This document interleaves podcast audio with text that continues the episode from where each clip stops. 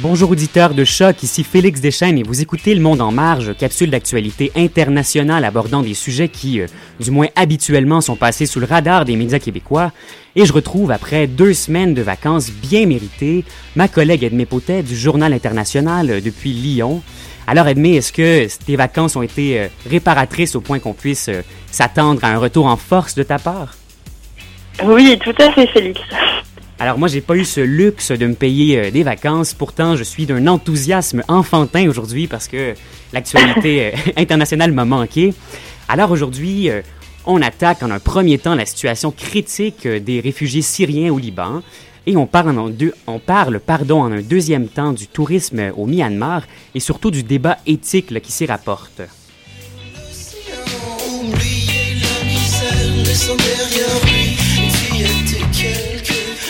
Donc, ce premier sujet d'aujourd'hui, ben, c'est Liban qui compte maintenant un réfugié syrien pour quatre habitants.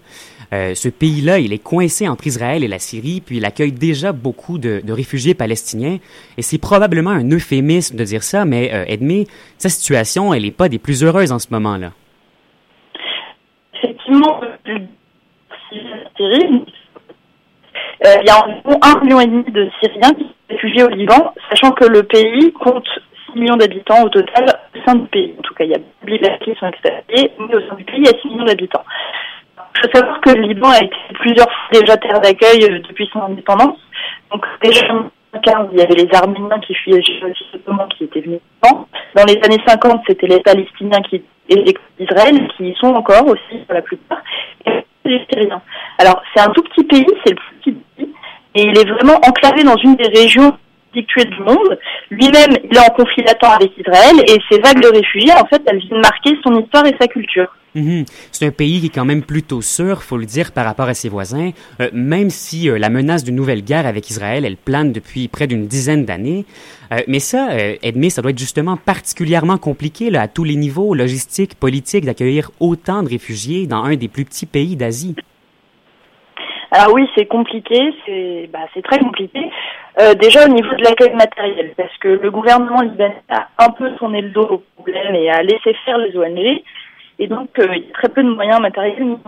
En fait, le gouvernement il considère que les réfugiés syriens sont des déplacés, si on veut. C'est des gens qui sont censés rester dans le pays. Mhm. Que le conflit dure, ça fait déjà 4 ans, et les gens restent longtemps dans les camps de réfugiés, ils essaient de trouver un travail, ils s'installent dans le pays, problème au Liban, c'est que cette année, il y a plus d'un million de voitures qui est rentré dans le pays, toutes syriennes, donc la circulation, elle devient assez euh, chaotique là-bas.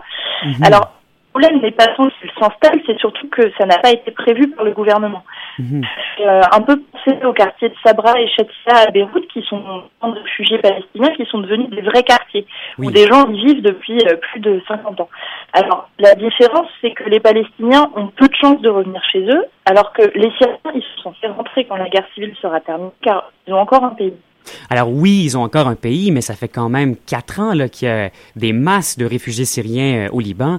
Et c'est vrai que ça doit être quand même relativement lourd de l'autre côté là, pour les Libanais en tant que population. Alors oui, en fait, le niveau c'est le plus compliqué, les réfugiés palestiniens comme syriens apportent avec eux leur combat politique et que ça influe sur la situation du Liban. Alors, à la fin de la guerre du Liban en 1990, par exemple, la responsabilité de cette guerre avait été imputée à l'organisation de la libération de la Palestine, l'OAP, donc mhm. un groupe palestinien, mhm. qui en fait œuvrait sur du sol libanais. Et c'est ça qui aurait déclenché les tensions entre Israël et le Liban et la guerre. Alors, déjà que le Liban est pris géographiquement et politiquement entre tous les conflits de ses voisins, en plus, l'arrivée des réfugiés, c'était cristalliser en fait encore plus les oppositions. Et puis il y a pas mal de discordes et de tensions.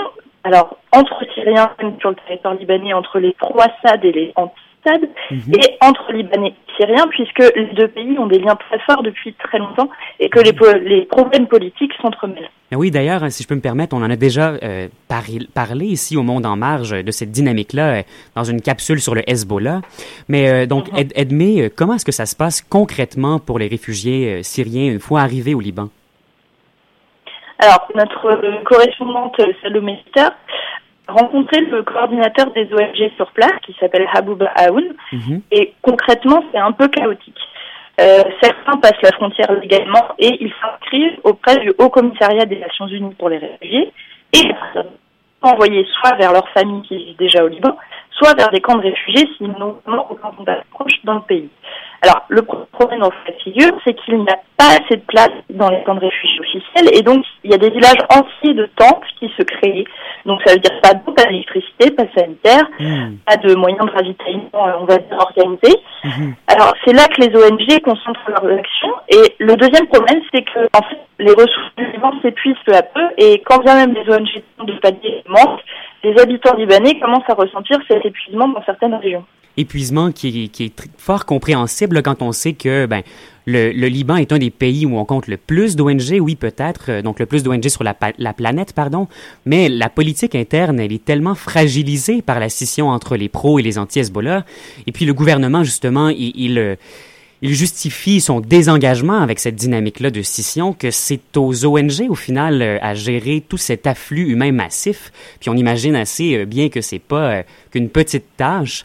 Alors merci beaucoup, Edmé, et on se retrouve après ce court intermède musical.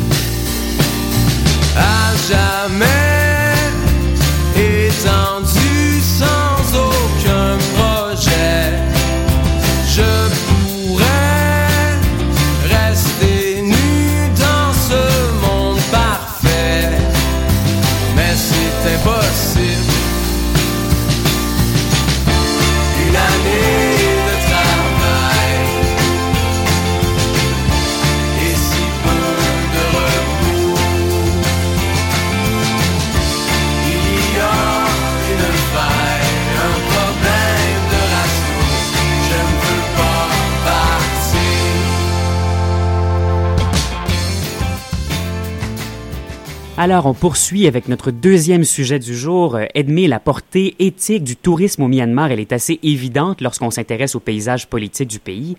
On hésite, entre autres, euh, donc, d'un côté, euh, de voyager dans, ce pays-là dont les portes ont récemment été réouvertes au tourisme, donc ce encourage financièrement une junte militaire coupable de plusieurs violations des droits de l'homme, ou de l'autre côté, de le boycotter carrément, mais de laisser sa population en quelque sorte à elle-même et de, priver, de la priver là, de, des bénéfices indirects de l'industrie? Alors c'est ça. Euh, pour ceux qui ne le savent pas, le Myanmar a fortement restreint l'accès au tourisme de 1962 à 1990, tandis que son gouvernement, porté au pouvoir après un coup d'État, a nationalisé les hôtels du pays. Mhm. Alors, en 1990, c'est une junte militaire qui a repris le pouvoir, également par un coup d'État, mhm. et qui a réouvert les portes du pays aux investissements étrangers. Il y a un ministère du tourisme et d'hôtellerie qui a été mis sur pied en 1992 et une campagne internationale de séduction, on peut dire, a été lancée en 1996 pour attirer mais on s'entend là, donc cette attitude-là plus ouverte, euh, cette espèce de campagne de séduction, mais peu importe cette attitude euh, ouverte des militaires, parce que euh, après le changement de régime en 1990, le Myanmar était et est toujours d'ailleurs dirigé par un gouvernement qui est responsable de graves écarts au, au plan des droits de l'homme. Alors oui, la junte a été inlassablement critiquée à cet égard depuis son arrivée au pouvoir. Euh, jusqu'en 2011, le régime militaire a été blâmé par la communauté internationale pour des enfreintes répétées aux droits de l'homme mhm. et principalement pour avoir détenu, en 2010, on s'en souvient, le prix Nobel de la paix Aung San Suu Kyi. Alors, rappelons que Aung San Suu Kyi est à la tête du mouvement pacifique d'opposition à la junte depuis le coup d'État pardon, de 1990. Euh, en 2010, le a renoué avec la démocratie, avec un semblant de démocratie. Et la première élection générale en 20 ans, elle avait été organisée. Euh, deux ans plus tard, en 2012, le parti d'Aung San Suu Kyi, la Ligue nationale pour la démocratie, s'est arraché plusieurs sièges au Parlement et a permis l'élaboration de réformes, plus de faire libérer plusieurs prisonniers politiques libérer plusieurs prisonniers politiques, oui. Euh, mais donc, Edmé, euh, cet investissement du Parlement là, par le parti d'Aung San Suu Kyi en 2010, ça signifie pas nécessairement que le pouvoir agit là, depuis 2010 comme une coalition, puis que les mauvaises pratiques de la junte sont neutralisées au final par un contre-pouvoir à l'interne? euh, Non, effectivement, c'est toujours les militaires en fait, du pouvoir. Oui, c'est ça. Les militaires ont toujours la, plus grande part du pouvoir. Euh, et continuent leur pratique euh, un petit peu, euh, donc leur pratique initiale réfractaire et répréhensible. si Madame Chi, elle est probablement l'exemple le plus probant des pratiques répréhensibles du gouvernement, on doit également relever les terribles persécutions ethniques qui sévissent toujours d'ailleurs en ce moment au pays contre des musulmans là. Oui, tout à fait. Alors en ce moment, euh, toujours et encore, euh, il y a des persécutions. Euh, donc cette année, l'ONU qualifie les réfugiés musulmans Rohingyas comme le groupe ethnique le plus persécuté du monde. Mhm. Alors les Rohingyas, ils ont été amenés au Myanmar par les Britanniques au XIXe siècle.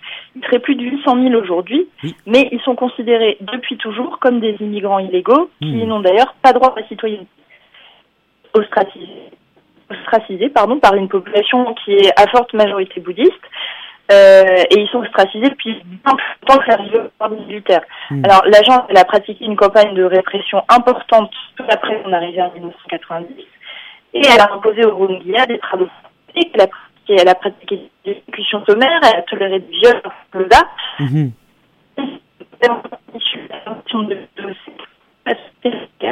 Hmm. Un très très grand laxisme en, juin 2012, une vague de violence encouragée par la mouvement ultra-bondiste française, les réfugiés musulmans. C'est plus de 2500 qui hmm. Alors, chers auditeurs euh, qui, qui, ont mal compris ce qu'Edmé euh, a dit par un signal un petit peu défaillant, on disait qu'il y avait euh, une répression assez solide là, par des mouvances ultra-bouddhistes, donc qui a éclaté, des violences ont éclaté contre les réfugiés musulmans. Il y a eu plusieurs milliers de maisons qui ont été incendiées, puis des, personnes qui ont été tuées. On va tenter d'enchaîner et, et, constater si le signal s'améliore un petit peu. Donc c'est assez, assez facile de voir après ce bilan néfaste, de voir en quoi il est délicat d'encourager donc indirectement les pratiques gouvernementales répressives des droits de l'homme. Cependant, la position des défenseurs même au Myanmar de ses droits euh, a elle aussi quelque peu changé, puis on semble ne plus, euh, ne plus appeler les touristes à un boycott généralisé, Edmé. Euh, la Ligue nationale pour la démocratie a changé sa position. elle a appelé effectivement un boycott touristique et depuis son arrivée au Parlement, elle internationaux des gouvernementaux, des mhm. qui documentent avec leur caméra, leur, leur ça pourrait attirer une attention accrue trentaine d'années de réclusion. Alors, je suis navré, chers auditeurs, mais on semble avoir euh, perdu la connexion avec euh, notre collègue lyonnaise euh, Edmé Potet, ce qui est bien malheureux. On promet par contre de rétablir la situation lors de la prochaine capsule. Je crois qu'on va mettre fin à la capsule présente pour ne pas que je soliloque plus longtemps. Euh, alors, je remercie quand même Edmé Potter, rédactrice en chef adjointe du Journal international, qui nous parlait depuis Lyon. Et c'est donc ce qui met fin à, à la capsule numéro 15. Euh, vous écoutiez Le Monde en marge sur les ondes de choc.ca et, euh, chers auditeurs, je vous dis tout de même, à la prochaine.